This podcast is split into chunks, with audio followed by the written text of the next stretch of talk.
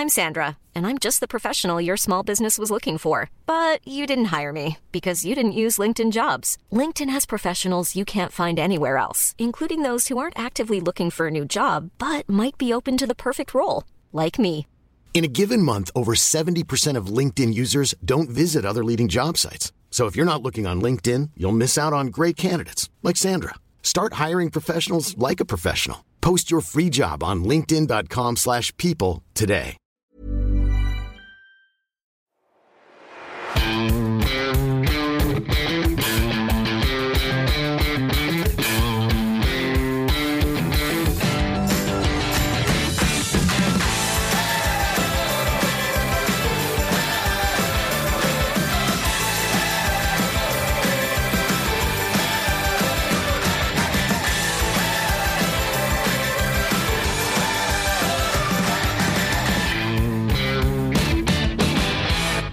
Hallo und herzlich willkommen zu einer neuen Folge vom Finanzrocker Podcast. Ich freue mich, dass du wieder zuhörst und dieses Mal darfst du auch etwas länger zuhören, denn das Interview, was in dieser Folge folgt, das dauert ganze 75 Minuten.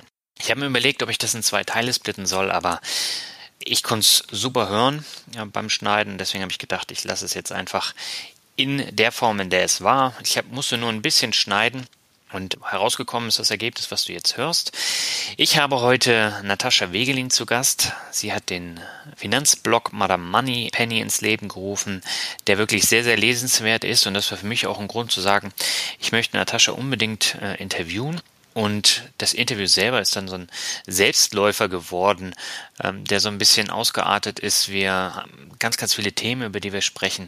Und ich hoffe, dass es dir gefallen wird. Aber an für sich bin ich schon überzeugt, dass da jeder so ein bisschen was mitnehmen kann, weil wir einfach so viele unterschiedliche Themen ähm, besprochen haben. Von der Kunst des Krieges von äh, Sun Tzu über Startup-Mentalität bis hin zu Pommes rot-weiß ist alles drin. Und natürlich äh, geht es auch um das Thema Finanzen. Jetzt möchte ich nicht weiter quatschen, sondern nur noch ein Hinweis. Präsentiert wird diese Folge von Blinkist. Und Blinkist ist Wissen für Eilige. Das heißt, es ist eine App, in der man Buchzusammenfassungen lesen kann von Sachbüchern aus dem Finanzbereich, aber aus allen möglichen anderen Bereichen noch dazu.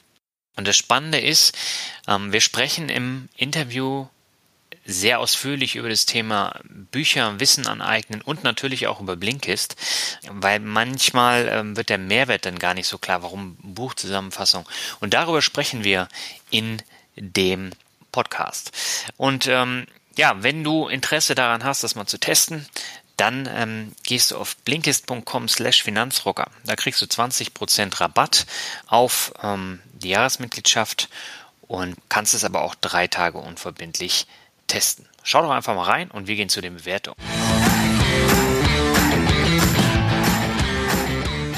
Ja, ich habe drei Bewertungen heute für dich. Die sind alle nicht sehr lang.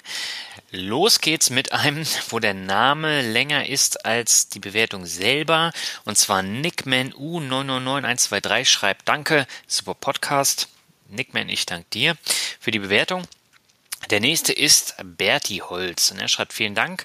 Vielen Dank, Daniel, für deinen tollen Podcast. Ich finde, deine Interviews haben sich kontinuierlich verbessert und ich kann es kaum abwarten, bis die nächste Folge erscheint. Ja, Berti, auch dir vielen Dank. Heute hast du eine extra lange Folge. Ich hoffe, dass sie auch deinen Vorstellungen entspricht. Und die letzte Bewertung kommt von Chico Lucky. Und er schreibt super Podcast. Ich habe alle Folgen gehört, die ersten 30 fast am Stück. Dieser Podcast ist ein Grund dafür, warum ich mich noch mehr um meine Finanzen kümmere. Die alten Anlagen wurden auf Sinnhaftigkeit überprüft und ein neues Depot angelegt. Danke für viele unterhaltsame Stunden. Ich fand auch die Folgen über Zinsland und Co. gut und empfand es weniger als Werbung, sondern mehr als Fleisch am Theorieknochen. Rock on. Ja, Chico Lucky, vielen Dank. Du tust mir ehrlich ein bisschen leid. Also mein Gequatsche 30 Folgen am Stück oder fast am Stück, das ist schon hart. Ähm, das habe ich jetzt auch nicht geschafft. Aber äh, ich höre ja beispielsweise ähm, jede Folge von meinen und auch vom Finanzvisier Rockt ähm, Podcast immer dreimal. Also einmal beim Interview, einmal beim Schneiden und dann nochmal, wenn die Folge raus ist, äh, einfach auf dem Weg, um da nochmal zu prüfen, ob da noch irgendwelche ähm, Sachen sind, die ich ändern muss. Ähm, glücklicherweise ist da dann nicht mehr so viel.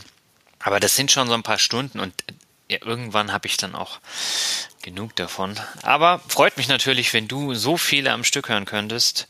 Und ähm, ja, auf die nächsten Podcasts, die, die hoffentlich dann auch gefallen werden. Und wir gehen jetzt ab ins Interview mit Natascha Wegelin. Auf geht's.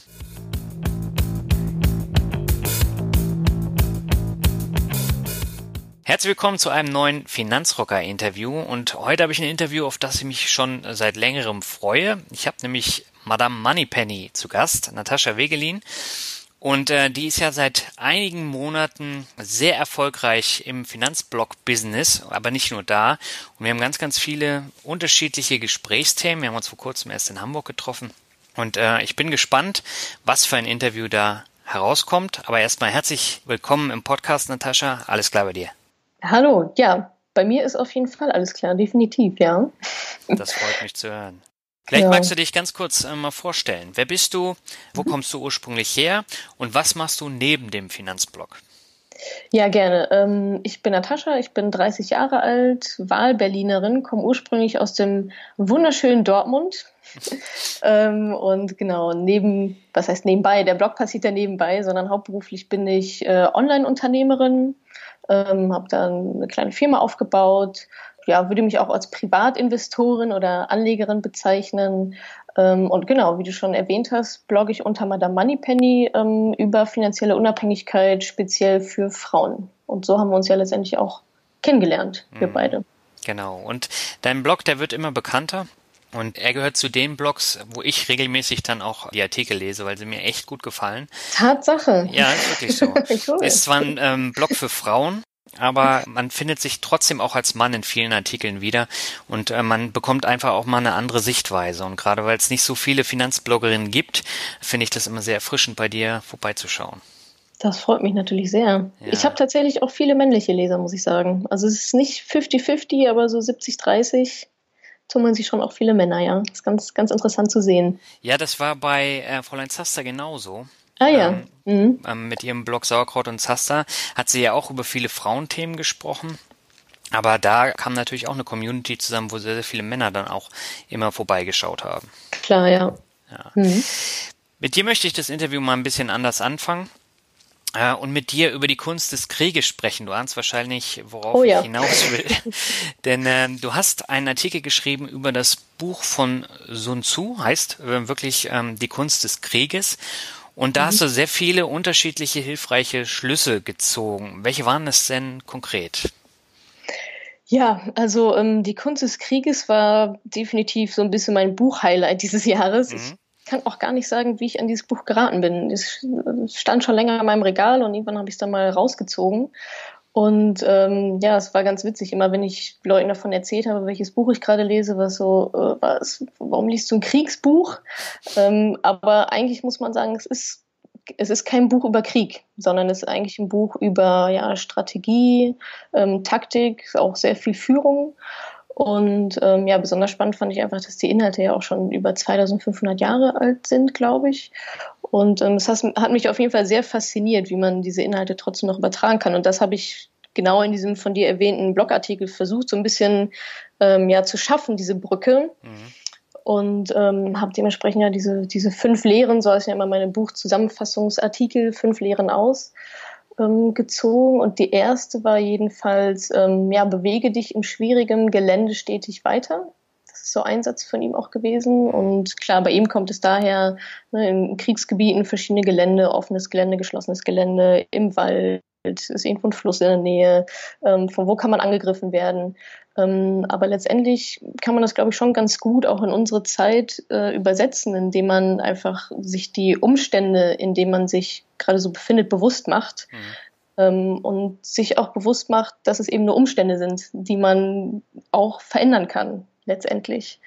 Ähm, genau, und das war eigentlich so, so die Lehre daraus, dass ja, es gibt auch immer wieder Beispiele. Es gibt auch ein, ein Beispiel in der Literatur von diesen, ich weiß nicht, ob du es kennst, diese zwei Brüder, ähm, die bei Eltern aufwachsen, die irgendwie ja relativ abgerockt sozusagen leben. ist jetzt genau ähm, relativ in Armut, irgendwie Drogen auch im Spiel, keine Ahnung. Und ja. der eine Sohn ist genau auch so geworden wie die Eltern Ähm, der andere Sohn hat aber ganz andere Schlüsse daraus gezogen und ist halt sehr erfolgreich geworden. Und dann wurden beide Söhne, ich glaube, von einem Journalistenteam befragt. Und der, ich sag mal, ärmlichere ähm, wurde halt gefragt, ey, warum ist denn dein Leben so geworden, wie es ist? Was ist denn da passiert? Und dann sagte er, naja, guck dir doch mal meine Eltern an. Was hätte da anderes aus mir werden sollen? Mhm. Und der erfolgreiche Sohn hat genau das Gleiche gesagt. Der hat auch gesagt, ja, guck dir meine Eltern an. Was hätte da anderes aus mir werden sollen? Also letztendlich geht es halt um die, um die Umstände die uns ja begegnen und was wir daraus machen. Und wenn die halt besonders schwierig sind, dann sollte man sich ähm, vielleicht nicht zehn Stunden von Fernseher knallen und sich eine Tüte Chips reinziehen, sondern ähm, was dagegen tun, um da rauszukommen aus diesem schwierigen Gelände. Ja. Sozusagen. Genau, das, das war eigentlich so das Erste. Und ähm, das Zweite, da hat äh, Sun Tzu gesagt, ähm, bewege dich nicht, wenn du keinen Vorteil siehst. Mhm. Setze deine Truppen nicht ein, wenn es nichts zu gewinnen gibt hört sich banal an, aber wenn man sich dann mal so überlegt, ja, womit man irgendwie im Alltag oder auch ja, im Arbeitsleben viel Zeit verschwendet, ne? also Thema Produktivität. Also arbeitet man nur um der Arbeitswillen ähm, und tut halt irgendwie total busy, weil es gerade ähm, hip und cool ist, ein Workaholic zu sein. Mhm. Oder schafft man wirklich einen Mehrwert und investiert wirklich in sich selber und in sein Humankapital und bringt dem Arbeitgeber etwas. Ähm, ja, also Quintessenz daraus ist eigentlich konzentriere konzentriere dich auf die Dinge, die ich deinem Ziel näher bringen und das alles, das alles andere, ähm, ja, aus den Augen. Und wenn es keinen Grund, Grund gibt, was zu machen, dann macht vielleicht auch einfach mal gar nichts, bevor man was Falsches macht. Mhm. Ähm, genau. Ich finde das ähm, sehr spannend, weil als ich diesen Artikel gelesen habe von dir, ähm, da habe ich so gesagt, das ist auch ein spannendes Auftaktthema, weil diese Punkte, die du da hervorgehoben hast und die du jetzt eben mhm. auch in Teilen schon erzählt hast, die kann man auch wunderbar auf das Thema Blog anwenden, man kann es wunderbar auch auf Geldanlage ansetzen, weil es äh, natürlich auch äh, passt. Zum Beispiel der, der Ausspruch, jetzt bewege dich nicht, wenn du keinen Vorteil siehst, mhm. passt natürlich auch bei der Geldanlage. Ne?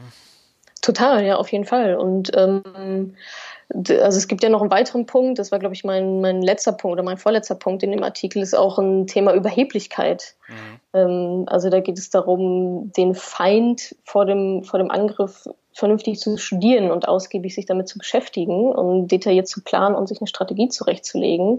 Mhm. Ähm, und wenn wir da über Geldanlage sprechen, da kommt es ja auch ganz gerne mal zu so einer motivationsbedingten Verzerrung, dass man irgendwie denkt, okay, ich habe jetzt Glück gehabt. Ähm, also Glück mit Glück mit Können einfach verwechseln. Ne? Mhm. Ähm, das kann bei der Geldanlage, gerade wenn so Gier dann auch ins Spiel kommt oder diese gewisse Überheblichkeit, auch ganz gerne ja mal nach hinten losgehen. Mhm. Aber hat man die bei der Geldanlage hier in Deutschland? Ähm, die Überheblichkeit? Ja.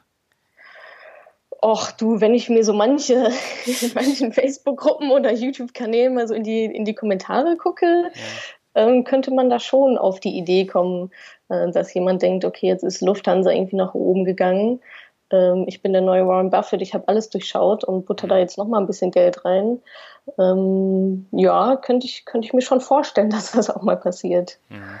Weil gestern äh, gab es die Veröffentlichung von einem von einer Umfrage der Sparkasse, wo es dann um ähm, die Deutschen bei der Geldanlage geht. Wie legen sie konkret an? Und das Schlimme war, 57 Prozent setzen auf das Thema Sicherheit. Äh, das kennen wir hm. jetzt ja alle. Sicherheit ist äh, das Nonplusultra, deswegen investieren die meisten ja überhaupt nicht, sondern legen das alles auf dem Giro- oder Tagesgeldkonto an. Aber nichtsdestotrotz, äh, wenn man dann mal versucht, so ein bisschen über den Tellerrand ähm, zu gucken, und dann kommen wir wieder zum ersten Spruch, bewege dich in schwierigen Gelände ständig weiter, also Nullzinspolitik und so weiter und so fort, da muss man halt ähm, versuchen, etwas anderes zu machen, um Vermögen aufzubauen. Ne? Ja, auf jeden Fall, denke ich auch. Ich glaube, der Schlüssel liegt dann auch eigentlich darin, ähm, klar, man sollte aktiv werden, aber halt alles mit Plan, ne? alles mit Plan und Strategie. Ja und auch hoffentlich, ich sag mal, Glücksgriffe, wo wirklich mehr Glück als Verstand mit dabei war, auch als solche dann zu identifizieren ne, und zu sagen, okay, ich, ich weiß, dass ich jetzt hier mit, mit dieser Aktie gerade spiele und ich weiß, dass es genauso schnell in den Keller gehen kann, mhm. als wenn man jetzt sagt, okay, ich investiere lieber langfristig in ETFs, da geht's auch auf und ab, aber ich weiß, langfristig wird sich das schon irgendwie rentieren, mhm. hoffentlich. Ähm, ich glaube, das ist echt so, eine, eine der wichtigsten Punkte, einfach zu wissen, wann man anlegt und wann man einfach ja, spielt letztendlich. Und genau, beim, beim Spiel kann man dann eben auch mal Glück haben. Also Roulette hat ja auch nichts mit Können zu tun, sondern einfach mit Glück. Ja. Ähm, da würde auch keiner auf die Idee kommen, zu denken, okay, ich kann jetzt Roulette spielen und setze deswegen nochmal 10.000 Euro irgendwie auf Rot. Mhm. Ähm, aber klar, da gebe ich dir total recht. Ja. Das ist auf jeden Fall ein Thema. Ja. Also das Buch ähm, habe ich zwar noch nicht gelesen, aber es ist ja auch vertont worden von einer Heavy Metal Band. Und dadurch bin ich schon relativ Ach, früh, ja, ja, vor zehn Jahren damit in Berührung zu, äh, gekommen. Und das Album heißt auch The Other War von Sabaton. Die sind ja auch durch die Decke gegangen und Headline mittlerweile äh, Wacken. Aber da habe ich das erste Mal davon gehört und äh, so. habe mich auch so ein bisschen damit beschäftigt. Ah ja, spannend. Nee, so bin ich nicht auf, den, auf das Buch gekommen, das kann ich dir schon mal sagen. ich glaube, dann war es doch eher so Amazon, diese Bücher können Sie auch interessieren. Ja. Bei meiner ganzen Kriegsliteratur Regal. Gut, dann lass uns mal einen Schritt weitergehen. Ja, gerne. Nämlich zu deinem ähm, Blog an sich, nicht nur zu dem einen Artikel. Wie hm. kam es denn dazu, dass du den Blog gegründet hast? Was war denn so die Initialzündung? Ja, das war ja so ein bisschen so ähnlich wie bei dir auch. Ähm, es hat natürlich angefangen mit einem kleinen Schockmoment oder mit einer kleinen Schockerfahrung, Schocktherapie. Ähm, und zwar war es so, dass ich, ähm, als ich mein Unternehmen gegründet habe, habe ich mich von der gesetzlichen Rentenversicherung befreien lassen und habe aber gleichzeitig nach einer Alternative gesucht und mich dann von einer MLP Damals dachte ich noch, es wäre eine Beraterin, jetzt weiß ich, es ist eine Maklerin, also von einer MLP-Maklerin, ähm, ja dazu beraten, bringen lassen, ähm, eine Rürup-Rente abzuschließen, einen Rürup-Rentenvertrag. Mhm. Ähm, zu der Zeit wusste ich überhaupt nicht, was das ist. Ich habe null verstanden, worum es da geht. Ähm, trotzdem unterschrieben, la, na, die nette Frau wird schon wissen, was gut für mich ist. Ähm, habe mich auch nie weiter darum gekümmert, hatte aber immer irgendwie ein blödes Gefühl bei der Sache. Also ich bin wirklich so drei Jahre lang mit einem komischen äh, Bauchgefühl immer an diesem Ordner vorbeigelaufen, der so in meinem Regal stand. Ähm, und irgendwann hat sie mich dann zu einem nächsten Gespräch eingeladen. Da ging es dann um aktive Aktienfonds. Das war so der wo ich so ein bisschen hellhörig wurde. Ich hatte mich nämlich zu dem Zeitpunkt schon so ein bisschen mit ETFs irgendwie beschäftigt, ist nicht besonders eingängig, aber mal so ein bisschen geschnuppert im Komma. Und ähm, genau, das leichte am Anfang. Ja. Ähm, naja, und dann hat sie also versucht, mir diese, diese aktiven Aktienfonds ähm, zu verkaufen. Und da dachte ich so, so, ach, es kann irgendwie echt nicht sein, dass ich schon wieder kurz davor bin, mich hier belabern zu lassen und nicht weiß, wofür ich halt mein Geld ausgebe. Mhm. Und ja, da war so mein Ruhrgebiet würde man jetzt sagen, jetzt ist aber Schicht im Schacht ähm, Moment. Und äh, ja, habe dann angefangen, mich, mich weiter zu belesen, äh, mit Geldanlage zu beschäftigen, mit ETFs, Aktieninvestments, Altersvorsorge, alles, was so dazugehört. Und habe auf dem Weg dahin ähm, bemerkt, dass ich sehr wenigen Frauen auch über den Weg gelaufen bin, mhm. ehrlich gesagt. Also ähm, in so Facebook-Gruppen, YouTube-Channels, natürlich auch unter den Bloggern allgemein, sehr wenige Frauen zu finden. Und dann dachte ich, okay, entweder die sind da und einfach nur unsichtbar greifbar oder sie sind gar nicht da. Mhm. Und beides fand ich irgendwie doof. Ähm, und dann dachte ich, okay, während ich hier meine Bücher lese und mir so kleine Zusammenfassungen schreibe, kann ich das auch einfach mal publizieren und vielleicht ein paar andere Frauen da draußen äh, motivieren, ihre Finanzen ja selbst zu verantworten, anstatt sich auf ihre Männer zu verlassen. Und ähm, ja, dann habe ich einfach mal die Artikel publiziert, ohne da jetzt auch so großartig drüber nachzudenken ähm, parallel dazu eine Facebook-Gruppe gegründet, ähm, wo natürlich nur Frauen erlaubt sind. ähm, und ja, wo mittlerweile, mittlerweile ganz ähm, rege Diskussionen auch stattfinden. Und so ist es dann, ähm, wie du schon sagtest, ja auch relativ, relativ schnell ganz gut gewachsen. Mhm. Genau. Also und genau, ist natürlich auch ein bisschen Selbsttherapie immer dabei gewesen. Mhm. Definitiv in dieser Situation. Und ähm, wie bist du dann weiter vorgegangen mit deinen äh, Anlagen, die du da über die MLP-Maklerin abgeschlossen hast? ähm, ja, da habe ich mir ähm, tatsächlich Hilfe geholt von einer Honorarberaterin, mhm. die ich dann also ähm, ja letztendlich aus eigener Tasche bezahlt habe. Und die hat sich mit mir hingesetzt und diese ganzen Verträge mal durchforstet. Mhm. Und ja, da sind uns dann so schöne Sachen aufgefallen wie ähm, eine Beitragserhöhung auf 1000 Euro monatlich ähm, und ja, Abschussgebühren von in der Summe dann 22.000 Euro. Ja. ja. Echt?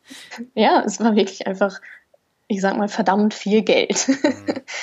und ähm, genau, die hat mir dann geholfen, da aus diesem Vertrag oder beziehungsweise den halt beitragsfrei zu stellen. Hat dann direkt mit der Versicherung kommuniziert und jetzt bin ich gar nicht mehr versichert. Also ich mache das mittlerweile alles komplett selbst. Mhm. Habe da meinen ETF-Sparplan, der dann als Altersvorsorge gilt. Ähm, natürlich sehe ich auch mein Unternehmen ein Stück weit als, als Altersvorsorge, aber geldanlagetechnisch ähm, bin ich da jetzt komplett raus, keine Rentenversicherung und ähm, ja, mache das über, mein, über meine eigenen ETFs, Investments. Mhm. Und in die normale Rentenversicherung zahlst du auch nicht ein? Nee, genau. Das ähm, mache ich schon seit ja, jetzt knapp vier Jahren gar nicht mehr. Mhm. Und ähm, wie war das mit Kosten, die du da hattest? Waren das jetzt hohe Kosten äh, oder äh, ist es glimpflich ausgegangen? Ähm, es ist noch relativ glimpflich ausgegangen. Ich glaube, ich habe letztendlich dann Verwaltungsgebühren von, keine Ahnung, 4000 Euro oder so bezahlt. Ähm, immer noch heavy, ja. aber im Vergleich zu den 22 natürlich dann irgendwie Peanuts. Ja. Und ja, ich glaube, da muss man dann auch einfach in einen sauren Apfel beißen und diese ja, Sunk Costs heißt ja immer so schön, einfach auch als solche verbuchen und sich dann nicht irgendwie denken, ah, jetzt habe ich aber schon so viel bezahlt und jetzt zahle ich da mal lieber noch weiter ein, damit sich das auch lohnt. Ähm, ist ja völliger Quatsch. Deswegen ähm, ja, bin ich da, haben wir da die Kuh gerade nochmal vom Eis bekommen. Also jetzt im Dezember wäre auch die Deadline gewesen, dann wäre die äh, wäre die Falle zugeschnappt, sozusagen. Dann wäre ich gar nicht mehr irgendwie, dann wären die Gebühren fällig gewesen. Genau. Und jetzt über die Honorarberaterin hast du dann auch so ein bisschen mehr hinter die Kulissen geguckt und hast dann gesagt, ja, das Thema reizt mich so, dass ich dann darüber auch meine Erfahrungen wiedergeben möchte. Genau, das hat sich zeitlich ein bisschen überschnitten. Also ähm, den Blog habe ich quasi vorher schon gegründet und habe vorher angefangen, auch über ETFs und so weiter zu schreiben. Und ähm, eines meiner Jahresziele war eben, diese ähm, Rürup-Rente mal ordentlich durchzuchecken und zu hinterfragen. Und dabei hat mir diese Honorarberatung eben geholfen. Und ähm, genau, über diesen Prozess mit der Honorarberatung und dieser Rürup-Rente ähm, habe ich dann parallel auch, auch geschrieben und gebloggt. Mhm. Und ja, war auf jeden Fall, bin ich sehr, sehr froh, dass ich diesen Batzen endlich mal angegangen bin nach ja, drei, dreieinhalb Jahren. Eigentlich völlig verrückt, aber ähm, immerhin habe ich es dann doch noch geschafft. ist ja auch ein blödes Thema so, ne? Damit will man sich ja irgendwie auch nicht befassen. So lieber Ordner zu und, und Augen zu. Aber ähm, ja, bin froh, dass ich es noch gemacht habe. Ja, ich habe äh, haargenau den gleichen Weg gehabt, nur dass ich nicht ganz so viel äh, Geld dann verloren habe, weil die mhm. gezimmerten Kosten jetzt bei so einer privaten Rentenversicherung, die sind schon äh, deutlich geringer, aber man hat da trotzdem auch eine jährliche Gebühr in Höhe von 75 mhm. Euro und ähm, äh, dann die initialen Kosten, das waren, ich meine, 1600, 1700 so um den Dreh. Und ähm, das ging dann noch, aber trotzdem, ähm, ich finde es einfach wichtig, dass man die Leute darauf aufmerksam machen muss.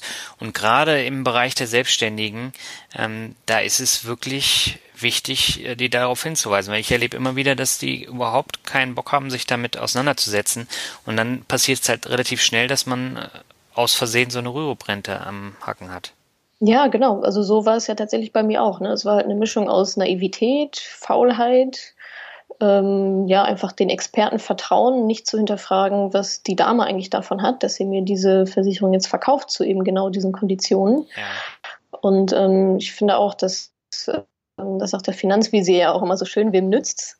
Ähm, also einfach mal zu hinterfragen, ähm, was haben die Leute überhaupt davon, wenn ich da jetzt irgendwo Geld investiere? Und machen die das wirklich, damit ich reicher werde oder damit die reicher werden? Ähm, ja, das ist ja immer so dieser typische Interessenskonflikt, den man auf jeden Fall ähm, ja, auf, dem, auf dem Schirm haben sollte bei, bei solchen Vertragsgeschichten. Und jetzt hast du dir ein neues Ziel gesetzt und das heißt Bali statt Bochum. Ja, genau, Bali statt Bochum.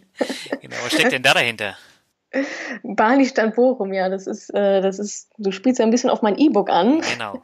Das heißt nämlich so. Und ähm, wie ich genau auf den Titel gekommen bin, kann ich dir gar nicht sagen.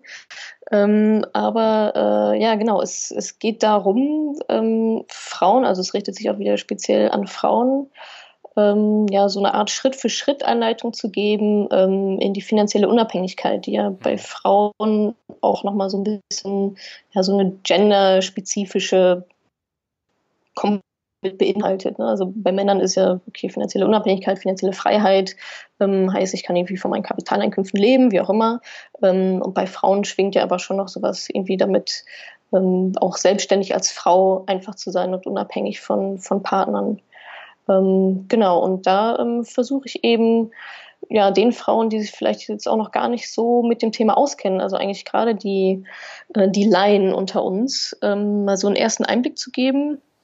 Geht von ähm, Zielsetzung, wie, wo will ich überhaupt hin, ähm, über ähm, wie erreiche ich das dann, was sind vernünftige Anlagestrategien, hin zu ähm, auch Geld und Partnerschaft, und auch ähm, zusätzlich gebe ich so ein paar Einblicke auch in meine unternehmerischen Tätigkeiten und mein Know-how, was ich da gesammelt habe, um eben auch ja, das, das Konto noch schneller ähm, dann aufzufüllen. Mhm. Genau, und Bali steht eigentlich ähm, sinnbildlich für ja, was auch immer. Also es kann eigentlich, kann eigentlich alles sein. Alles so die, jedes Traumziel, ähm, was man sich so stecken möchte. Aber letztendlich steht es natürlich für Freiheit, ja. Mhm. Und Bochum steht dann für Hartz IV, oder? Bochum steht für Armut, Hartz IV. ähm, ja, klar, das ist natürlich so, da spiele ich ja ein bisschen äh, mit diesen Klischees. Ja. Ich darf das auch, ich komme ja aus dem Ruhrgebiet. Ja. Ich kenne auch die schönen Seiten daran. ähm, aber klar, Bali, da schwingt so ein bisschen Sonne, Sonnenschein, Yoga, Massagen mit und mhm. Bochum Maloche, Arbeitslosigkeit, ähm, harte Arbeit, vielleicht so ein bisschen Perspektivlosigkeit. Genau, und dem möchte ich das ganz gerne gegenübersetzen und da ja vielleicht einen ganz guten Einstiegspunkt zu liefern.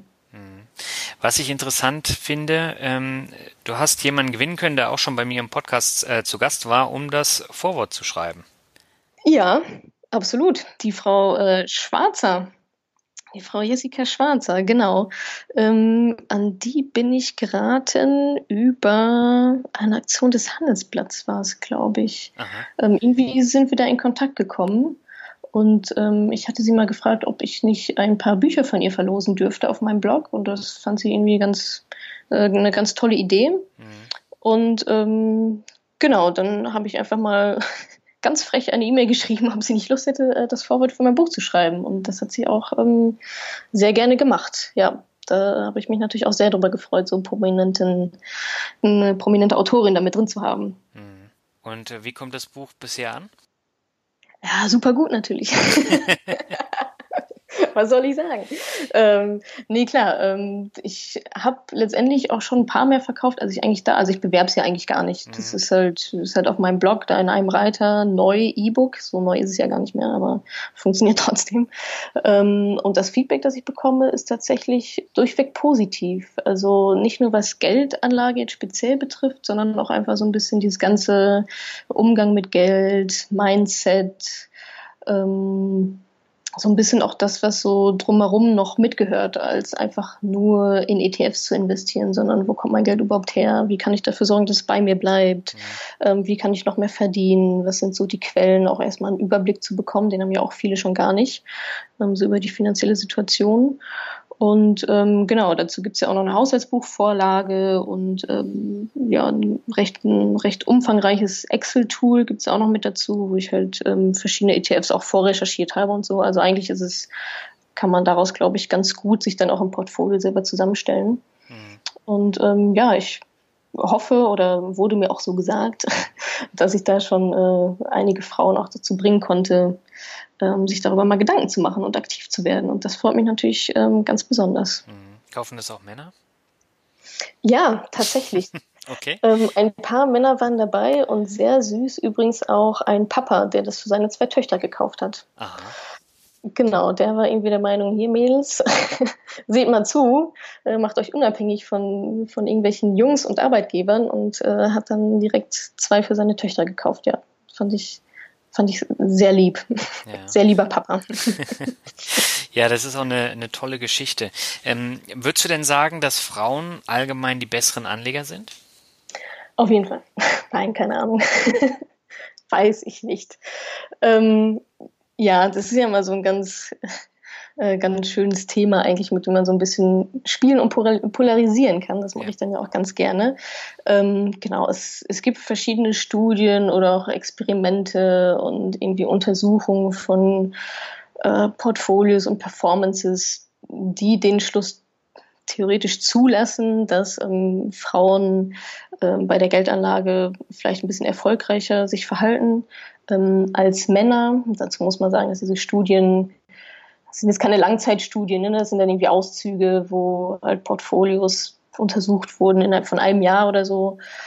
Aber ja, es gibt durchaus auch Stimmen, die sagen, dass ähm, ja, Frauen da vielleicht ein, ein, besseres Händchen einfach haben, weil äh, ihnen ihr Ego nicht so im Weg steht, wie ja. das vielleicht bei Männern teilweise der Fall ist. Ähm, auf der anderen Seite wird Frauen ja auch ganz gerne mal dann irgendwie nachgesagt, naja, die sind, die performen besser, weil die nicht so viel Risiko eingehen. Mhm. Ja, das finde ich mal so ein bisschen eine unwürdige Begründung, ehrlich gesagt, sondern ähm, Carola Ferstel hat das ja auch sehr schön in, in ihrem Buch ähm, beschrieben. Ja. Sie sagt, dass Frauen nicht risikoscheuer sind, sondern risikobewusster.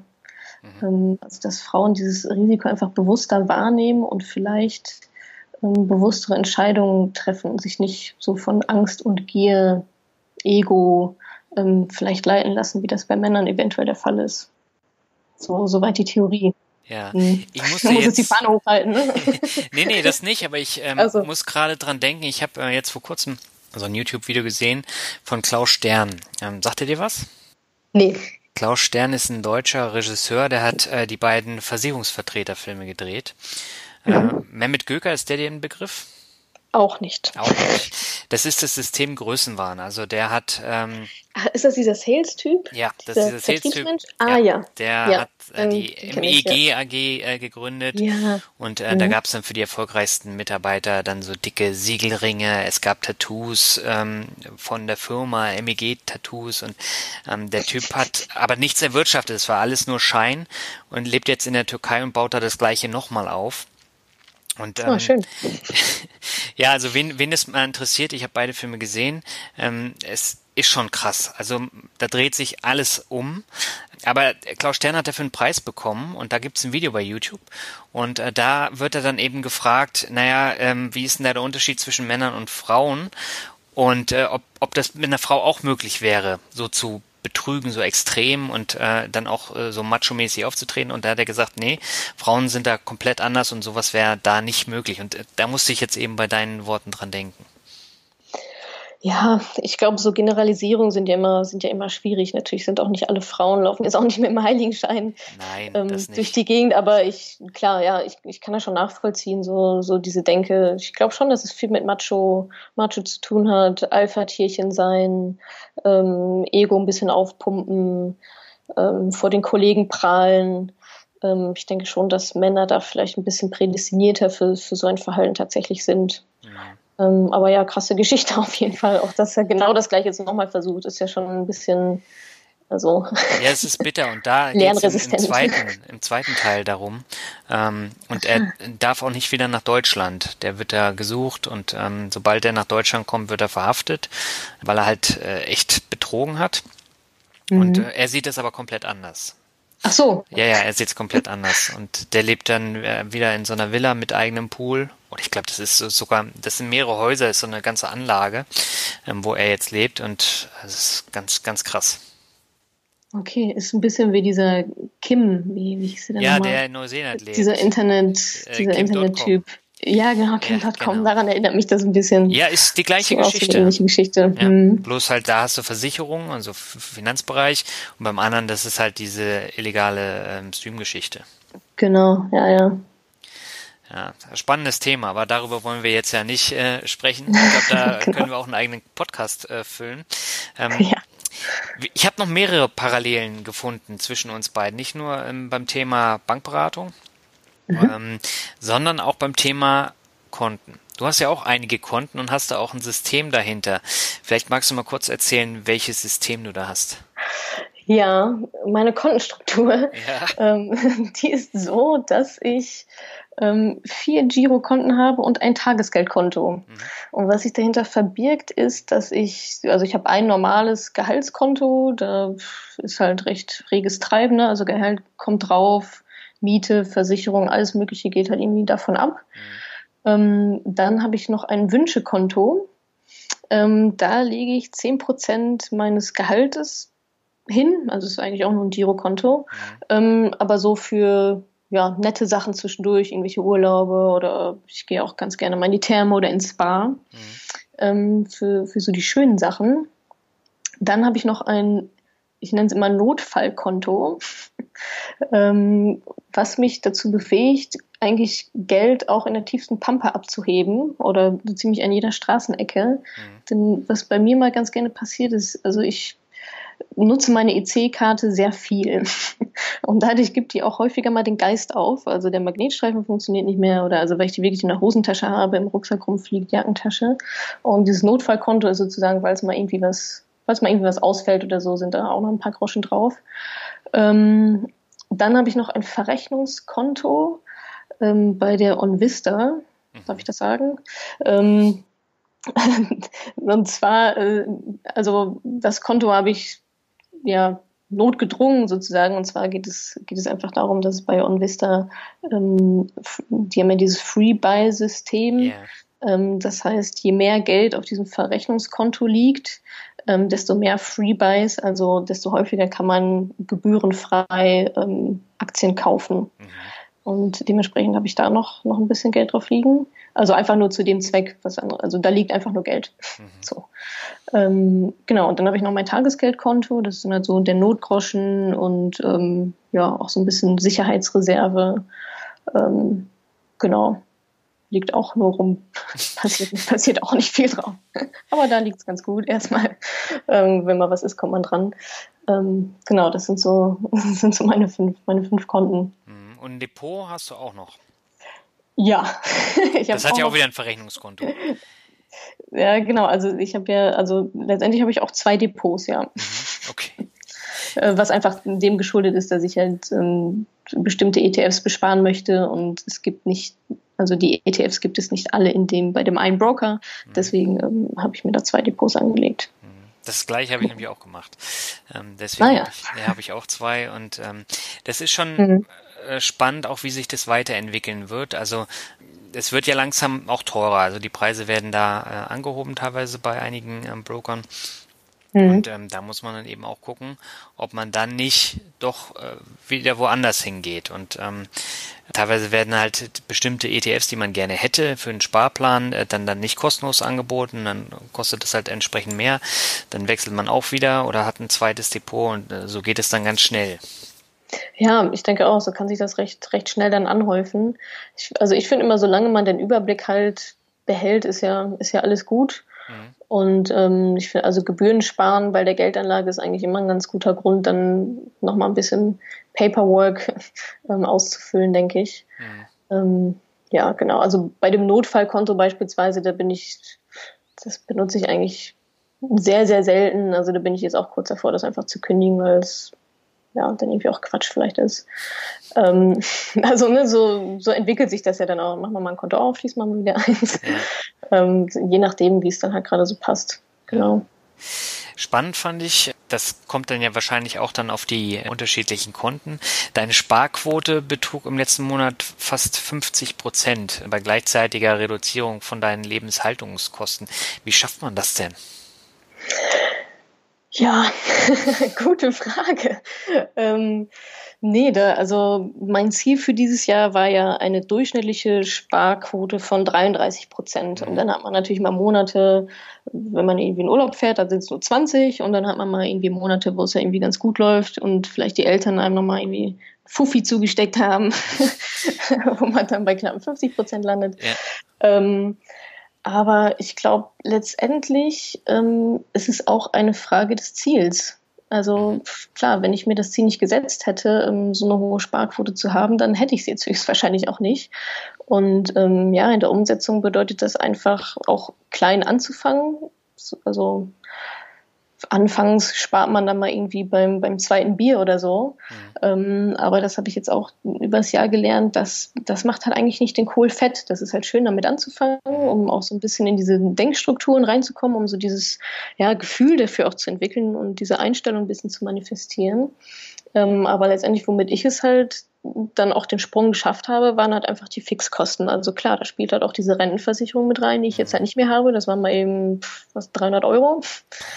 Ähm, genau, also die dann noch, die dann noch zusätzlich zu haben, ist natürlich auch nett. Ja. Oder irgendwelche Abos. Ähm, ich hinzu kommt bei mir, dass ich nicht rauche, dass ich kein Auto habe. Ähm, also vielleicht auch viele Kosten, die bei, bei vielen Menschen vielleicht auch einfach anfallen, die man mal hinterfragen könnte. Rauchen, davon kannst du ja auch ein Lied singen. Ja. Inwiefern das dann äh, Geld spart. Ähm, ja, ich, und irgendwie das Witzige ist aber auch, dass ich mich gar nicht so limitiert fühle. Also ich habe jetzt nicht das Gefühl, dass ich eisern spare, sondern ich glaube, es ist einfach ganz viel eine Einstellung und auch, ja, was ist das Ziel dahinter? Wo, wofür spart man denn? Mhm. Und ähm, ich glaube, wenn man weiß, wo, wofür man dann irgendwie auf das zehnte Bier verzichtet ähm, oder irgendwie auf, auf den Niegelnagel neuen äh, Mercedes oder was auch immer es dann ist, ja. Ähm, dann relativiert sich das ganz schnell. Und bei mir ist es ja tatsächlich, also ich spare nicht auf irgendwelche jetzt Gegenstände oder auf ein Auto oder auf eine tolle Reise oder so, ähm, sondern bei mir geht es halt wirklich um, um Zeit, um finanzielle Freiheit. Und klar, das kann man dann auch ganz schön gegenrechnen. Also wenn ich, wenn ich jetzt halt kein Auto habe, dafür aber äh, in 15 Jahren aufhören kann zu arbeiten, dann, dann äh, gehe ich das sozusagen ganz gerne ein, diesen Verzicht in Anführungszeichen. Ist es denn dein Ziel, in 15 Jahren aufzuhören zu arbeiten? Spätestens. Also mit 45 dann? Ja, Okay. Spätestens. Aber das ist natürlich dann auch ein harter Weg bis dahin, ne? Absolut, absolut. Und ähm, ich glaube auch, dass man das nicht nur mit, also klar, sparen und investieren ist halt so die eine Schraube.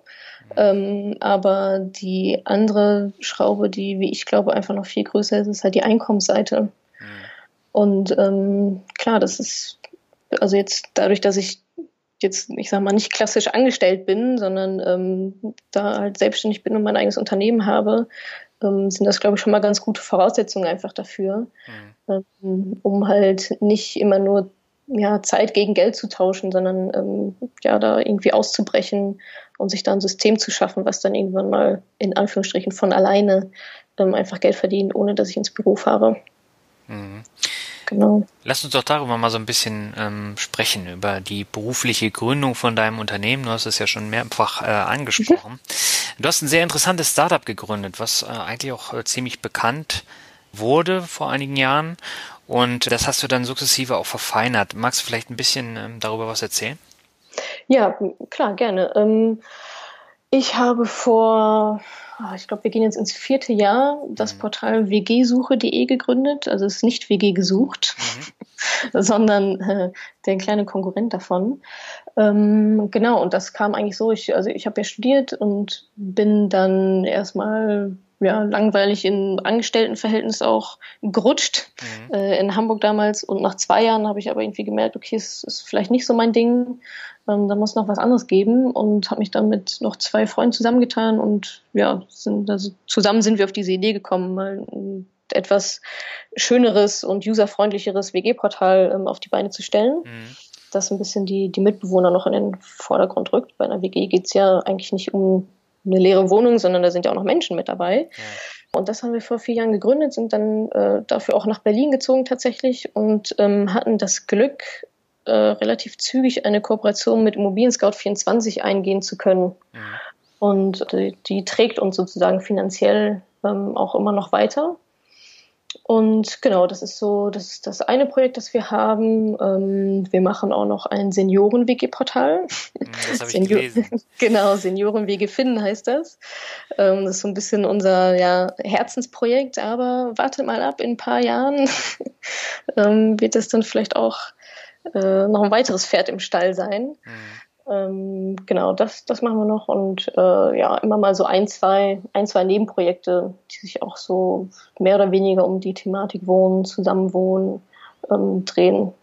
Mhm. Genau, ja, das ist so mein, mein Hauptverdienst sozusagen. Und das heißt, ähm, das Thema demografischer Wandel spielt dir natürlich da in die Karten, ne? Ja, definitiv. Auf jeden Fall. Klar, wenn man, äh, immer wenn ich erzähle, ja, wir machen Senioren-WG-Portal, kommt immer als erstes, oh, ist das denn schon ein Thema? Und dann sage ich immer, nee, aber guck doch mal 10, 15 Jahre weiter. Ähm, da wird es definitiv ein Thema sein, ähm, aufgrund, genau, wie du schon sagtest, ähm, demografischer Wandel, steigende Mieten.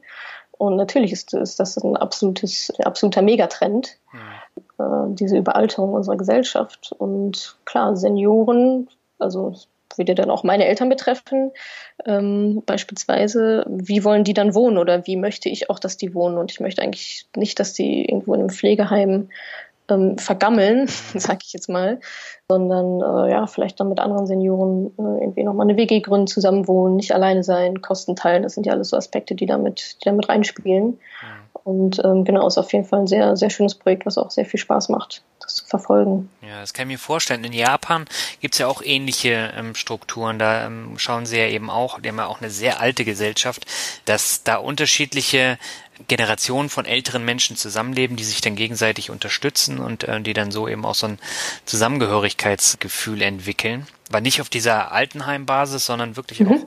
auch äh, auf dieser ja, WG-Basis. Vielleicht ein bisschen anders, aber vom Prinzip her mhm. geht es in eine ähnliche Richtung. Ja, ich, also wie gesagt, ich finde das wirklich ein, einfach auch ein schönes Thema. Mhm. Und klar, Senioren-WGs, also ich meine, die Leute haben früher auch in Studenten-WGs gewohnt, warum dann nicht äh, den Lebensabend nochmal in der WG verbringen? Ja. Ähm, kann, ja, kann ja irgendwie auch ganz lustig sein, ne? Stelle ich mir zumindest lustig vor, wenn man da äh, die richtigen Leute noch mit dabei hat. Ja. ja. Hast du denn in der WG gewohnt während des Studiums? Ja, ich habe eigentlich nur in WGs gewohnt, während okay. des Studiums und auch noch ähm, während meines ersten Jobs äh, in Hamburg damals. Und erst als ich jetzt nach Berlin gekommen bin vor vier Jahren, durfte es dann mal die eigene Wohnung sein. Genau, also reichlich WG-Erfahrung, gute, gute und schlechte. ja, die hatte ich auch. Aber irgendwann war bei mir halt der Punkt erreicht, wo ich gesagt habe, nee, äh, reicht jetzt. Ja, ja, genau so war es bei mir eigentlich auch. Also ja, irgendwann einmal die äh, der Boss sein sozusagen in den eigenen vier Wänden und die Ruhe haben. Mhm. Das war mir dann irgendwann auch sehr wichtig, genau. Ja, wobei, wenn die Entwicklung jetzt aus anderen Ländern hier rüberkommt, dass halt die Mieten wirklich äh, exorbitant teurer werden. Gerade in Berlin zum Beispiel als Weltstadt, ja. in München ist es ja schon sehr hoch, dann kommt das Thema WG halt noch viel mehr auf die Agenda von nicht nur jungen Leuten. Ja, definitiv, auf jeden Fall. Das ist ähm, steigende Mieten sind natürlich immer ein Thema und ich glaube, wird es auch die nächsten Jahre natürlich weiterhin bleiben. Von daher ist auch das definitiv noch ein Wachstumsmarkt. Mhm. Und ähm, ja, es ist ja auch nicht nur auf Studenten ähm, beschränkt, sondern auch Young Professionals, Berufseinsteiger, viele Pendler, ne? das spielt ja auch alles damit rein. Ja. Ähm, der ist auf jeden Fall weiterhin ein super spannender Markt, in allen Altersgruppen eigentlich letztendlich. Mhm. Und läuft es denn nach wie vor ähm, mit dieser Immobilienschiene, also Immobilien Scout 24 hast du ja erwähnt, läuft es nach wie vor so gut im Internet mit solchen Portalen? Weil da gibt es ja auch sehr viele von, ne? Genau, da gibt es da gibt's sehr viele von. In Deutschland kennt man ja so die üblichen Verdächtigen. Ähm, Immobilien Scout 24 ist ja, ja ein Platzhirsch mhm. äh, mit großem Abstand. Aber ja, was gibt natürlich so einen Trend hin zu eBay Kleinanzeigen, da kostet das nichts. Mhm. Ähm, hin zu Facebook, da kostet es auch nichts. Ähm, da habe ich auch meine Facebook-Gruppen die da heißen Wohnung gesucht Berlin, also wo das Ganze vielleicht genauso schnell funktioniert, ich nichts mhm. bezahlen muss und ich auch schon direkt ein Gesicht dazu habe oder vielleicht ne, irgendwie Freundesfreunde oder vielleicht kennt den ja jemanden. Also das merkt man schon. Ein weiterer Trend ist auch gerade möbliertes Wohnen, also ähm, gerade auch, auch in Berlin eben für Pendler oder ähm, Businessleute oder auch Studenten, die mal irgendwie für ein halbes Jahr kommen oder für ein Jahr ähm, ist auch ein ganz großer Trend, dass man tatsächlich immobilierte Wohnungen dann einzieht, die von außerhalb direkt auch bucht mhm. über die Plattform. Ähm, genau, ja, die Makler haben es ja gerade auch nicht so leicht durch dieses ähm, Bestellerprinzip, seitdem ja derjenige den Makler bezahlen muss, ähm, der ihn auch bestellt. Das merken die großen Immobilienportale, die eben mit den Maklern ja Geld verdienen, ähm, yeah. merken das natürlich auch. Ähm, also da könnte ich mir vorstellen, dass sich da so in den nächsten, nächsten Jahren auch noch mal ein bisschen was ja, konsolidiert oder vielleicht der ein oder andere Player ein bisschen ins Wanken kommt. Hm. Wie verdient ihr denn euer Geld mit eurem Portal? Müssen die User da auch ähm, eine Prämie zahlen, eine Gebühr, eine Provision? Nee, genau. Bei uns äh, ist es für den User komplett kostenlos. Ähm, und wir leben von der Kooperation zu Immobilien Scout 24 und der Deal dahinter ist, dass wir ähm, diese Zielgruppe haben, die sie nicht haben, also junge Leute, Studenten, ähm, die äh, suchen nicht auf Immobilien Scout, sondern die suchen eben bei uns. Mhm. Ähm, für Immobilien Scout sind die aber natürlich trotzdem sehr interessant, denn das sind eben die, die später ein Haus kaufen oder äh, ne, eine größere Wohnung anbieten oder halt dann auch einfach mal einen Makler bestellen. Ja. Ähm, und deswegen ist diese Kooperation auf ja, strategischer Ebene und ähm, aber auch dann wieder relativ operativ, denn was passiert ist, wenn jemand bei uns ein WG-Zimmer einstellt, wird das auch bei Immobilien Scout 24 veröffentlicht. Mhm. Ähm, hat für Immobilien Scout den Vorteil, dass sie eben diese Listings auch bekommen, also ja, mehr Inventar sozusagen haben und für den User ähm, den schönen Vorteil eben durch das Einstellen kostenlos auf nur ein Portal dann halt eben auch auf zwei, unter anderem eben dem Marktführer für Immobilien auch gelistet zu sein, also doppelte Reichweite. Das klingt sehr spannend. Also ich glaube, der Markt, der wird sich auch noch, ähm, wie du schon gesagt hast, verändern in den kommenden Jahren. Auch durch den demografischen Wandel, durch die Konkurrenzsituation im Netz. Und ähm, ist schon spannend, ist genauso wie in der Finanzwelt. Ne? Ja, stimmt eigentlich, ist eigentlich ein ganz guter Vergleich, ja. ja. Da wird auch ein paar Stühlen gerade gesägt. Ähm, definitiv, ja. Lohnt sich, lohnt sich aktiv zu beobachten und da vielleicht die eine oder andere äh, Business-Chance äh, noch mitzunehmen, ja. Du siehst es sehr positiv, Business-Chance mitnehmen. Normalerweise würde jetzt der ein oder andere dann das halt so ein bisschen negativ sehen und ja, das wird ja alles schlecht und es gibt eine Menge Arbeitslosigkeit, aber es gibt halt auch eine ganze Menge Chancen, die da am Markt entstehen. Total. Also ich sehe das dann, stimmt, so habe ich es noch nie betrachtet. Eigentlich, dass man das auch negativ sehen könnte, hast du natürlich recht. Ja. Ähm, vielleicht bin ich da zu sehr in der, in der Business- und Innovationsschiene drin, ähm, dass ich denke, klar, aus, aus jedem Alten entsteht dann auch was Neues. Und ich finde halt, wenn bestimmte Portale oder Branchen oder Unternehmen einfach keinen essentiellen Mehrwert mehr liefern, mhm. dann ist halt die Frage, inwiefern es da diese Daseinsberechtigung einfach gibt. Also das hört sich jetzt hart an. Natürlich möchte ich natürlich nicht, dass, dass 600 Leute arbeitslos werden. Aber äh, daraus entsteht ja dann auch wieder was Neues. Also die Leute werden immer äh, eine Wohnung suchen. Ja. Ähm, und sie werden auch weiterhin irgendwie Auto fahren, obwohl es Carsharing gibt und Uber und was weiß ich nicht alles. Und es wird vielleicht auch weiterhin Geld als oder irgendeine Art von Zahlungsmittel geben. Ja. Ähm, aber die Frage ist dann halt, ja, wie genau und was daraus entsteht und ähm, welche neuen, ganz neuen Industriefelder da, daraus ja auch entstehen. Ja. Ähm, und klar, das ist ist ein Risiko für die einen, aber vielleicht auch ähm, genauso gut auch eine Chance, Chance dann wieder für andere. Und ich glaube, da muss man einfach flexibel bleiben, definitiv. Ja. Aber man merkt, du kommst aus der Startup-Welt und ähm, ich habe ja viele Leute aus Startups äh, schon interviewt im Podcast. Ähm, das ist immer wieder erfrischend, weil gerade wenn man jetzt so den Alltag hat, den beruflichen Alltag, da ist die Sichtweise komplett eine andere. Ja, in Bezug auf ähm, so Wahrnehmung von so, von so einem Wandel meinst du? Oder? Ja, auch äh, das Thema Chancen, wie mhm. du es jetzt eben äh, mhm. genannt hast. Also wenn du jetzt ein gewisses Alter erreicht hast, also über 40 ähm, oder über 50 sogar, da ist alles komplett negativ und die arbeiten dann halt äh, seit 10, 20 Jahren im Job und äh, die können sich das halt nicht so als Chance vorstellen. Ne? Obwohl es ja gerade die eigentlich sollten. Oder? Also ich meine, wenn ich seit zehn Jahren in meinem Job versauere und eigentlich vielleicht, klar ist natürlich irgendwie Sicherheit oberste Priorität, höchstwahrscheinlich.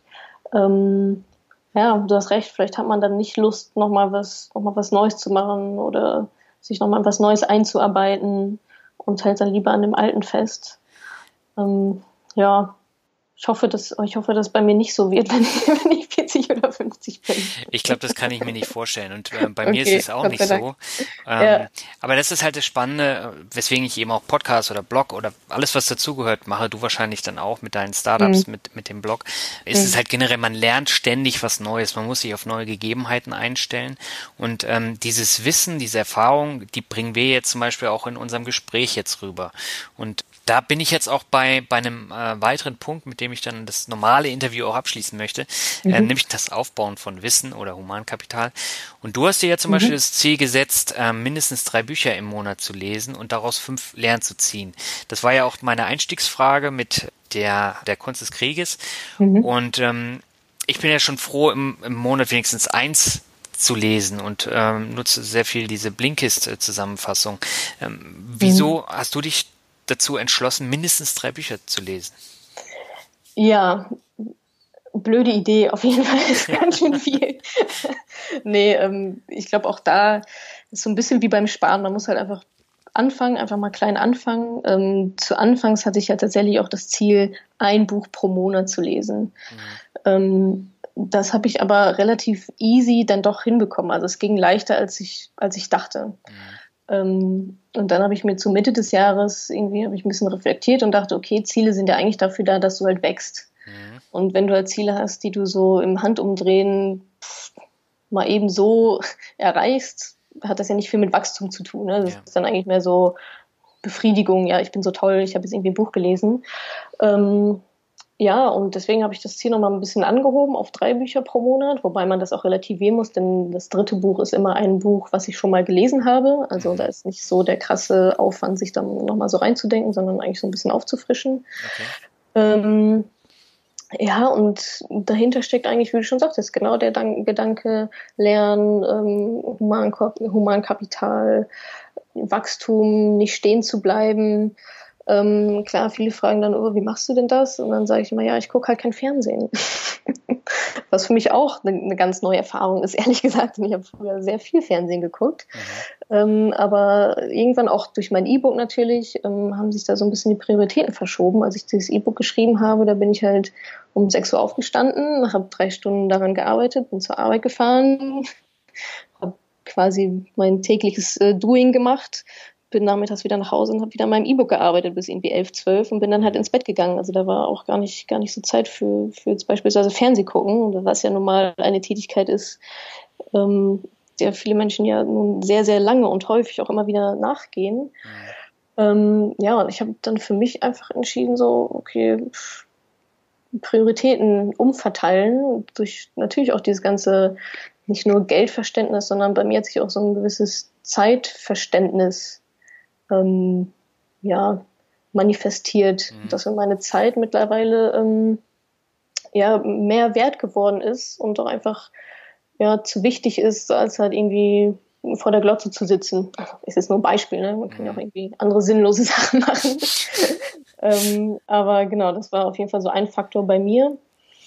Und ähm, ja, diese, dieser Druck, den gebe ich mir natürlich ganz gerne selber. Deswegen veröffentliche ich das ja auch und schreibe das ja auch in dem Blog, ähm, um mich da so ein bisschen selber zu verhaften letztendlich. Mhm. Ähm, ja, um dann nicht irgendwie als Quacksalber zu gelten, sondern das dann auch wirklich zu machen. Ja. Ähm, genau, ja, und so, so ist es dann so ein bisschen gekommen, dass ich es dann hochgehoben habe auf drei Bücher pro Monat, Fernsehen ganz, ganz weggemacht. Ich habe mein Fernsehen jetzt auch verkauft. Echt? Ähm, tatsächlich, ja. Und Netflix hast du auch gekündigt. Genau, Netflix, äh, Netflix-Abo habe ich, äh, hab ich auch nicht mehr, hatte ich jetzt auch nicht so lange, aber mhm. ähm, radikal, radikal Diät mal. Mal gucken, wie es läuft. Mhm. Hörst du denn Podcast, um dich zu bilden? Natürlich, ich höre Podcasts, ich, ähm, ich nutze tatsächlich auch Blinkist. Echt? Ähm, wo du es erwähnt hast, aber erst seit kurzem. Ähm, aber weiß ich noch nicht, wie ich das finde. das ist ein spannendes Thema. Ich habe da äh, letztens mit einer Kollegin auch ähm, drüber diskutiert. Äh, die hat gesagt, es ist so ein typisches Männerding. Ähm, Männer sind zu faul zum Lesen, die wollen, oh äh, Gott. die wollen die Sachen. aber auch richtig dicke hier. Ne? Ja gut, ich meine, ich, arbeite, ich arbeite mit sehr vielen Frauen zusammen, da äh, kenne ich ja. dann so ein bisschen die, die Denkweisen. Ähm, aber äh, sie hat eigentlich recht. Das ist ähm, schon so eine Bequemlichkeit auf der einen Seite, so Buchzusammenfassungen mhm. zu lesen. Auf der anderen Seite, bei mir ist es nicht Bequemlichkeit, sondern ich habe einfach nicht die Zeit.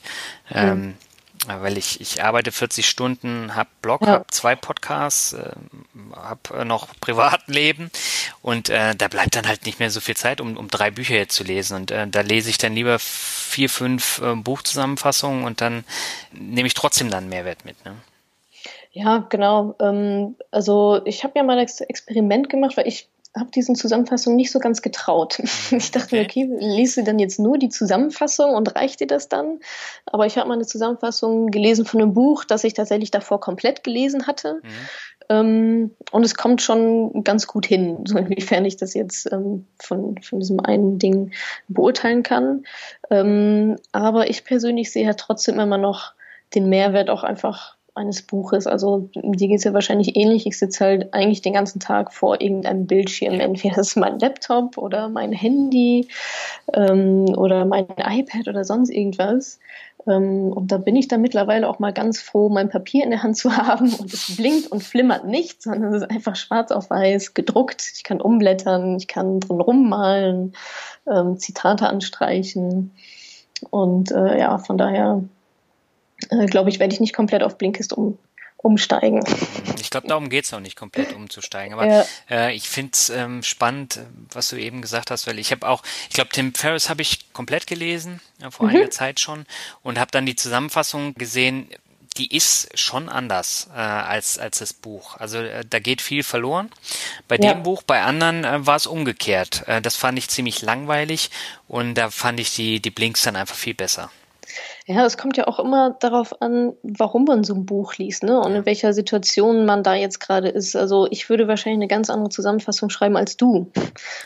Definitiv. Und wieder ja. als der Blinkist. Typ. Ja. ähm, von daher, ja, ist das, glaube ich, auch immer eine Frage, was man dann auch tatsächlich selber daraus ziehen kann. Und klar, das kann ich mir schon gut vorstellen, dass da dann auch viele Sachen verloren gehen für dich persönlich. Vielleicht würde ich das nicht so vermissen. Mhm. Aber ja, also grundsätzlich finde ich Blinkist ähm, schon, eine, schon ein cooles Konzept eigentlich. Also ich meine, letztendlich ist das ja auch immer noch besser, als, als sich gar nicht weiterzubilden, ehrlich gesagt. Ähm, dann lieber ein paar Blinks, äh, als es komplett sein zu lassen, definitiv, klar. Ja. ja, und das Spannende ist ja, die haben ja über eine Million Kunden schon. Die meisten zwar in den USA jetzt, weil sie da große Kampagnen ja. gefahren haben, äh, mit, mit AppSumo zum Beispiel. Aber das ist schon ein spannendes Konzept, was auch noch größer werden wird. Da bin ich von überzeugt. Ja, denke ich auch. Und es ist auch eine der wenigen ähm, Apps oder auch Abos, für die ich auch tatsächlich bereit bin, Geld zu zahlen. Ich auch. also sonst, ich weiß gar nicht, habe ich noch, ja, ich habe noch so eine Meditations-App, für die ich mal 2,99 bezahlt habe. Ähm, aber ansonsten ähm, bin ich da eher skeptisch mit so App-Inhalten, aber ähm, die haben mich auf jeden Fall auch überzeugt, da zumindest ein paar, paar ja. Euro zu lassen, ja. Ja. Aber ähm, was ich jetzt gemerkt habe in dem äh, Gespräch, was jetzt völlig ausgeartet ist, wir haben jetzt fast eine Stunde erreicht und nicht, oh noch nicht mal das Wort schaffe. Ähm, also du weißt, ähm, wo du hin möchtest, äh, du hast äh, klare Ziele und äh, du möchtest einfach auch mehr erreichen. Und ich glaube, das ist jetzt in dem Gespräch sehr, sehr gut rübergekommen. Und ähm, vielleicht äh, kann der eine oder andere ja dann mal bei dir abschauen, wie man sich da konkret Ziele setzt. Ob das nun mit den drei Büchern ist oder mit der Sparquote, mit, mit ähm, Unternehmen gründen, das, was du da gesagt hast, das finde ich mhm. sehr, sehr inspirierend. Ja, gerne. Also auch wenn, wenn jemand irgendwie noch weiteren Input braucht oder Fragen hat oder Austausch, ich bin da mehr als offen für alles, definitiv. Ähm, und freue mich da auch immer, andere, andere Sichtweisen nochmal zu sehen. Ja, um auch da letztendlich wieder sich zu bilden und weiterzuwachsen. Das steht so ein bisschen über allem, merkst du schon. Ja, ja. Ähm, ja, also es macht mir auch einfach super Spaß. Super. Ja. Dann äh, kommen wir mal zum Word Shuffle. Ist es jetzt soweit? Oh jetzt oh Gott. Soweit. Jetzt 57 Minuten. Ähm, da wird es jetzt mal Zeit. Ich glaube, der Einzige, der wirklich ähm, nach der Stunde kam, war Alex Fischer. Den hast du auch gelesen, ne? Da kam ja. das Word Shuffle auch erst ganz, ganz spät. Okay, na dann los. Okay, BVB ist der erste Begriff. BVB. Ja. Äh, echte Liebe. Du spielst doch selber Fußball, ne? Ich spiele selber Fußball, ja, schon, schon eigentlich immer, seit ich elf bin. Und BVB ist natürlich mein absoluter Herzensverein. Immer mit Papa im Stadion gewesen und Autogramme gesammelt. Okay, schwarz-gelbe Bettwäsche. Alles. Bettwäsche, Alles. Handtuch, Sporttasche, Trikots, was man sieht, Socken. Ähm, ja, ich fand es so lustig jetzt im letzten Dortmund-Tatort mit der Bettwäsche von dem äh, Kommissar. Das war schon ein Highlight. Stimmt, ja, ja, stimmt. Jetzt, wo du sagst. Stimmt, der hat echt im BVB-Bettwäsche geschlafen. Ein sehr sympathischer Typ. Der weiß, was gut ist. Ah, okay, das vertiefen wir jetzt nicht weiter. Ähm, nee. Aber äh, vielleicht möchtest du noch sagen, äh, wo du spielst. Mittelfeld oder Sturm? Ähm, nee, äh, Sechser oder Achter. Sechser, Achter, Zehner, je nachdem, was so gebraucht wird. Also okay. Also eher so strategisch Spielaufbau. So ein Kehl. Ja, Gündogan. Gündogan, Weigel. Okay. Ähm, der nächste Begriff heißt Budapest. Budapest, ja, eine Stadt, die ich äh, dieses Jahr neu entdecken durfte. Ähm, hat mir sehr gut gefallen äh, hat mich sehr an Berlin auch erinnert, so von der ganzen Architektur und so weiter. Und der Hintergrund da ist ja, dass es da ein Bloggertreffen gab mhm. von Finanzbloggern. Und da haben wir ein sehr schönes, inspirierendes, ähm, aufregendes Wochenende in, in Budapest zusammen verbracht. Also ich mit elf fremden Menschen. auch eine Herausforderung, sich zehn Stunden oder elf Stunden in den Zug zu setzen und dahin zu fahren. Mhm. Ähm, aber war ein äh, schönes Erlebnis. Ja, Budapest kann ich jedem empfehlen. Ist echt, echt toll. Sehr cool. Ähm, wie war es denn für dich da so neu in diese ähm, Finanzblock-Szene reinzukommen? Ähm, ehrlich gesagt war das super einfach. ähm, hatte ich auch nicht, also ich weiß gar nicht, was ich erwartet hatte, ähm, aber es war sehr, sehr angenehm. Also man, es ist überhaupt nichts von irgendeiner Ellbogenkultur oder so zu merken, mhm. sondern ähm, man wird direkt angeschrieben mit Gastbeiträgen oder irgendwelche gemeinsamen Aktionen. Es wird viel kommentiert, Input gegeben. Ähm, also das war wirklich, also damit hatte ich überhaupt nicht, überhaupt nicht gerechnet, dass man da so, so gut aufgenommen wird. Mhm. Das hat mich sehr, sehr positiv überrascht und letztendlich auch ja, macht natürlich dann umso mehr Spaß, wenn man, äh, wenn man darüber auch noch einfach sehr coole Leute kennenlernt. Ja, das muss ich auch sagen. Also ich habe ja jetzt schon einige auch interviewt und ähm, mhm. Und zu denen habe ich dann auch immer wieder Kontakt. Und äh, ich glaube, das macht es auch aus. Und das ist auch mit einer der Gründe, warum man dann halt die Zähne zusammenbeißt und dann weitermacht. Ja. ja coole Sache. Kommen wir zum nächsten, nennt sich Pommes. Pommes. Oh Gott, du warst wirklich in den Tiefen, in den Tiefen meines Blogs und somit auch meiner Seele unterwegs. Ja. Ähm, Pommes ist ähm, neben dem BVB meine, meine große Leidenschaft. Ich muss zugeben, ich esse wahrscheinlich so zwei, dreimal die Woche Pommes. Also wow. ähm, äh, es gibt wenig, wenige Stände, weniger Pommes-Stände, an denen ich einfach so vorbeigehen kann. Ähm, ja, Pommes ist einfach die beste Erfindung der Menschheit ähm, mit sehr viel Ketchup und sehr viel Mayo, ohne Currywurst. Ich bin ja mittlerweile auch Vegetarierin, aber ähm, Pommes sind meine Sonnenstrahlen. Oha. Ja, ich wollte gerade äh, schon fragen, ob du die auch schwarz-gelb isst, also mit Senf und äh, dunklem nee. Ketchup oder so. Schranke, Schranke. Pommes ah, okay. Schranke ist das okay. bei uns. Genau. In Dortmund. Genau, in Dortmund, ja. Einmal, äh, Schranke. einmal Pommes Schranke und äh, ein Pilz. Genau, und äh, was ist das andere? Manta-Platte ist, glaube ich, Schnitzel Pommes, oder Currywurst, Pommeschranke oder so. Aha, okay, das habe ich auch noch nie gehört. Aber, äh, der nächste, den ich aus dem Ruhrpott zu Gast habe, der ähm, darf dann darüber äh, philosophieren. Ah ja, sehr gut. Weil äh, du bist jetzt die zweite aus dem Pott, weil der Rufen, den ich in der letzten Folge hatte, der kam auch aus dem Pott und äh, ist sehr angenehm mit euch zu sprechen. Ja. ja. Danke. so bodenständig. Ähm, Kommen wir zum nächsten. Carsten Wagner. Carsten Wagner. Ähm, das ist mein äh, Geschäftspartner. Und zwar kenne ich den schon äh, ganz lange. Wir haben uns im Studium kennengelernt mhm. und äh, haben zusammen in Iserlohn, im noch schöneren Iserlohn, ähm, studiert. Und ähm, genau, ist ein bisschen mein, mein Partner in, in Crime. Wir haben uns nach dem Studium aus den Augen verloren, haben uns dann in Hamburg auf der Reeperbahn wieder getroffen, ganz zufällig. Mhm ähm, sind dann in Hamburg bei dem gleichen Arbeitgeber gelandet und ihn konnte ich dann sozusagen überzeugen, doch seinen sicheren Job einfach mal zu kündigen und mit mir nach Berlin zu kommen, um äh, unser Startup zu machen. Mhm. Ja. Was ja sehr erfolgreich lief. Was ähm, bis heute erfolgreich lief, ja. Also jetzt sehr erfolgreich weiß ich nicht, aber ähm, es, es, läuft zumindest. Also wir haben zumindest noch ein paar andere Startups, die das gleiche versucht haben, überlebt, sagen wir es mal so. Ja, aber du sprudelst ja auch von neuen Ideen und äh, auch die Senioren-WG ja, ist klar. ja auch ein neuer Ansatz. Ne? Ganz genau, genau. Senioren-WG ist ein neuer Ansatz. Ähm, jetzt in den kommenden Wochen wird noch ein weiteres Projekt ähm, auch von uns kommen und genau, da ergänzen wir uns einfach super, was auch so unsere Kompetenzen und Ideen angeht. Ähm, und ja, sind einfach ein sehr, sehr gutes Team. Wahrscheinlich inspirierst du die Leute dann auch einfach mit deiner Zielstrebigkeit. Ähm, ja, also Carsten und ich inspirieren uns auch sehr gegenseitig okay. tatsächlich. Ähm, wobei man sagen muss, dass ich mehr so der rationale Typ bin mhm. und Carsten ist eigentlich mehr so der kreative Part. Und das passt dann eigentlich ganz gut zusammen, weil also nur eine Idee zu haben, ähm, bringt einem ja erstmal nicht viel weiter, sondern ich bin dann auch diejenige, die dann mal die fiesen Fragen stellt, wie das Ganze denn dann im, im wahren Leben außerhalb der, der Blase ähm, stattfinden soll. Ja. Und ähm, genau, da, da passen wir echt sehr gut zusammen. Wie gesagt, inspirieren uns gegenseitig, bringen dann die Sachen noch auf die Strecke, setzen es auch gemeinsam um. Und ähm, ja, fordern uns auch gegenseitig immer mal ganz gut heraus, um, um besser zu werden. Ja. Sehr cool. Kommen wir zum nächsten Begriff. Äh, nennt sich Online-Welt. Online-Welt. ähm, die Online-Welt, ja, ist ähm, letztendlich die Welt, in der ich mich ja, gut fühle, aufgehoben fühle, zu Hause fühle, ähm, wo meine Kompetenzbereiche liegen, ähm, ja, wo ich schon Erfahrungen sammeln durfte, ähm, was auch, ja, ich glaube, eine Welt ist, die, die naturgemäß immer weiter wachsen wird. Mhm.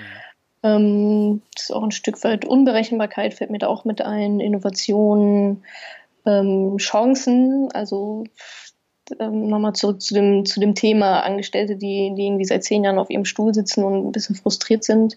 Ich glaube, die Chancen waren noch nie so gut, aus dieser ja, drögen Welt auszubrechen, ähm, aufgrund dieser Online-Welt, diesem Neuland Internets. Ähm, und äh, ja, das, das ist eigentlich so, kurioserweise wusste ich eigentlich auch schon, schon immer, dass die Online-Welt so mein, mein Ding ist. Also ich habe noch nie irgendwo, doch ein Praktikum habe ich mal offline gemacht, in einer Offline, in einer Offline-Welt. Ähm, aber das andere war immer schon sehr online geprägt. Also mein erster Job war bei Parship, ich war bei Google und jetzt eben die Geschichte auch hier mit dem, mit dem eigenen Business. Genau. Und eigenen Finanzblog. Und einen Finanzblog, Mensch. Ja, nicht zu vergessen. ja, mal gucken, was dann als nächstes kommt. Ja, ja, ja wer weiß. Gespannt. Dieser äh, Begriff nennt sich Hauptstadt. Hauptstadt. Die Hauptstadt ähm, meines Herzens ist natürlich weiterhin Dortmund, ist ja klar. Ähm, aber Berlin, ähm, in Berlin fühle ich mich auch sehr wohl. Ich glaube, das liegt daran, dass es so viele Parallelen zum Ruhrgebiet gibt, ehrlich gesagt. Ähm, so ein bisschen dieses roughe, dreckige, bodenständige Arbeiter, Arbeiterkultur, da fühle ich mich dann doch ähm, eher aufgehoben als beispielsweise im doch vielleicht für mich ein bisschen zu, zu sauberen, zu schicken Hamburg, wo ich auch ein paar Jahre gelebt habe. Hauptstadt ist für mich auch Kultur, es hat auch für mich viel mit Wandel zu tun, natürlich auch Startup-Szene, die immer weiter wächst. Kunst, Kreativität, Vibrationen, Inspiration, ähm, Vielfalt, Politik natürlich auch letztendlich. Mhm. Ähm, aber ja, im Großen und Ganzen ähm, fühle ich, fühl ich mich hier eigentlich sehr wohl, obwohl es natürlich auch sehr viel Trubel ist zwischendurch mal. Aber dafür mache ich ja dann meine, meine Wochenendausflüge mal ins Spa, wo es halt ruhig ist. Oder mal nach Hause zu Mama im Garten. Ähm, ja, ich fühle mich auf jeden Fall sehr wohl hier gerade. Das, das, das, hört man. Wie lange wohnst du da jetzt schon? Ähm, Im vierten Jahr. Vierten Jahr bin ich jetzt, genau in der dritten, zweiten Wohnung. Ich ziehe auch bald wieder um. Okay. Ähm, genau. Aber genau, erstmal ist Berlin der, der Plan. Ja. Egal in welchem Stadtteil. Okay. Der nächste Begriff kennst du wahrscheinlich, Rockmusik. Rockmusik. Ähm, ja, ich habe ja viele Musikphasen durchgemacht auch. Ähm, Rockmusik war definitiv eine davon, obwohl ich Rock vielleicht jetzt noch ein bisschen weicher definiere als du. Also mhm. ähm, zu Rock zählt für mich auch Red Hot Chili Peppers oder The Strokes. Also ja. solche Geschichten waren. Äh, wann war das denn? Anfang der 2000er? Ähm, bei mir ganz, ganz groß im Geschäft. Danach kam dann eigentlich eher so die Hip-Hop-Phase. Mhm und ähm, mittlerweile sind es die Spotify-Charts. Spotify-Charts, okay. Die hoch und runter laufen. Justin Bieber, gib ihm. Ähm, Helene ja. Fischer. Ah, okay, so weit ist es nicht. So weit. Und da, dann habe ich doch noch meine Schmerzgrenze, ja. ähm, nee, aber Rockmusik war auf jeden Fall auch ein ähm, großer Teil meiner Pubertät, ähm, meiner, der ein oder anderen äh, Modeentscheidung mal genau immer noch Thema, aber wahrscheinlich nicht, nicht, so, nicht so sehr wie bei dir. Okay, zwei Begriffe habe ich noch. Ähm, der nächste ist Frauenquote. Oh, ah, Frauenquote. Ähm, ja, da schwingt ja für mich auch immer viel Gleichberechtigung mit rein. Ich finde eigentlich ehrlich gesagt traurig, dass es überhaupt ein Thema ist. Mhm. Eine Frauenquote.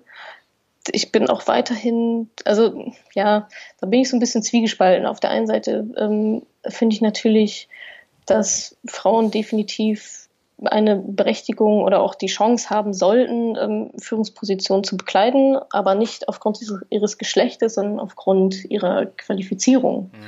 Und es gibt ja nun mal genug Frauen, die halt durchaus qualifiziert dafür sind, solche Posten zu bekleiden, mhm. die aber nun mal gerade von ich sag mal, älteren Herren ähm, besetzt sind, die vielleicht auch gar nicht so das Interesse daran haben, die Frauen hochzuziehen.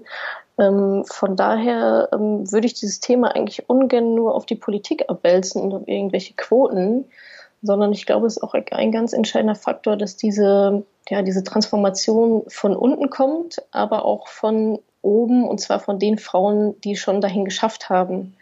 Man hört leider immer, immer häufiger, dass ähm, Frauen, die es geschafft haben, ja, so ein bisschen nach unten treten. Mhm. Ähm, also da ist nicht so dieses, dieses Buddy-Verhältnis, was, was vielleicht Männer haben, sich gegenseitig hochzuziehen, sondern ähm, bei Frauen hört man es oft, okay, ich hab's, ich hab das geschafft, ähm, ich habe hart dafür gearbeitet, äh, und du da unten, du musst jetzt erstmal das Gleiche schaffen, um überhaupt hier hinzukommen, weil es kann nur eine Frau geben und die bin ich. Mhm. Ähm, von daher denke ich, dass wir da, ähm, also wir sollten sich auf die Politik alleine schieben, ähm, auch nicht auf die Männer, sondern sind wir Frauen auch äh, ganz gut auch selbst dafür ja, verantwortlich, diesen, diesen Wandel und diese Transformation voranzutreiben. Nichtsdestotrotz ähm, geht es natürlich bei, diese, bei dieser ganzen Thematik einfach um die Aufmerksamkeit, ähm, die dieses Thema durchaus verdient. Und ähm, ja, ich bin glaube, da haben wir noch sehr, sehr, sehr, sehr viel Arbeit vor uns. Ähm, aber eben durch diese Diskussion, ja, entsteht dieses Thema ja in den Köpfen und das ist, glaube ich, schon mal, das ist, glaube ich, schon mal einfach der erste Schritt in die richtige Richtung. Und ja, sehe natürlich mich selber da auch in der Pflicht, auch in der, in der Startup-Welt, in der Unternehmerwelt, auch in der Blogger-Szene, ähm, Frauen da ein bisschen aus ihren Schneckenhäusern zu treiben ähm, und da natürlich super gerne auch mein Know-how und meine Tipps weiterzugeben. Hm. Ja, das ist auch wichtig. Ähm, wobei gerade in der Blogger-Szene ist es ja so, dass die sehr frauendominiert ist. Ne? Ja, klar. Ähm, wenn man sich halt Fashion und Lifestyle und Reisen und, Reisen und hm. Food anguckt, ähm, ja, genau. Hast schon recht. Das ist, äh, die Branchen sind da wahrscheinlich schon sehr ähm, sehr von Frauen dominiert. Aber es soll ja eben eigentlich noch eine Etage höher gehen. Ne? Wir wollen ja eigentlich nicht nur bloggen, sondern äh, sagen wir, beispielsweise die Blogger Software bereitstellen. Also ähm, einfach ein bisschen, bisschen größer denken, ein bisschen auf eine höhere Ebene das Ganze noch ziehen. Genau. genau. Letzter Begriff. Ähm, einen haben wir noch. Einen haben wir noch, äh, nennt sich Zukunft. Zukunft.